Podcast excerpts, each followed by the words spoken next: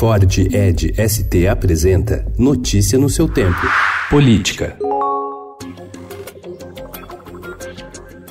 As eleições de 2018 marcaram o surgimento em São Paulo de uma frente parlamentar da segurança pública, a chamada Bancada da Bala, que passou de 3 para 13 representantes na Assembleia Legislativa e impulsionou a agenda de interesse de policiais, bombeiros e militares na casa. Como consequência, a pauta da segurança, apoiada também por parlamentares de diferentes campos ideológicos, tem avançado com celeridade. O exemplo mais significativo foi a aprovação de um projeto que cria o Fundo Especial da Polícia Civil para o combate ao crime organizado e lavagem de dinheiro. Na prática, o projeto de autoria do deputado delegado Olim, do PP, determina que parte dos recursos recuperados de lavagem de dinheiro sejam investidos na própria polícia para o combate a esse tipo de crime.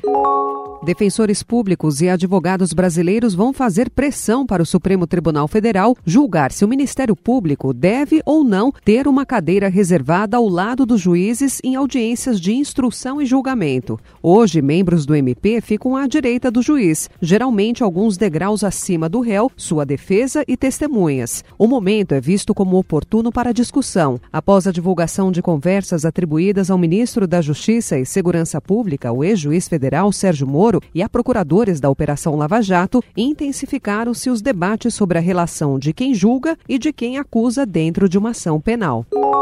Herdeiro da construtora OAS César Mata Pires Filho passou mal ontem durante interrogatório ao juiz federal Luiz Antônio Bonar na 13ª Vara Federal de Curitiba. Ele desmaiou e foi atendido por um médico da Justiça Federal e encaminhado ao hospital. O depoimento seria feito na ação penal a respeito de supostas fraudes e propinas de mais de 67 milhões de reais na construção da Torre de Pituba, sede da Petrobras em Salvador, alvo da Operação Sem Limites da Lava Jato, no dia 23 de novembro do ano passado.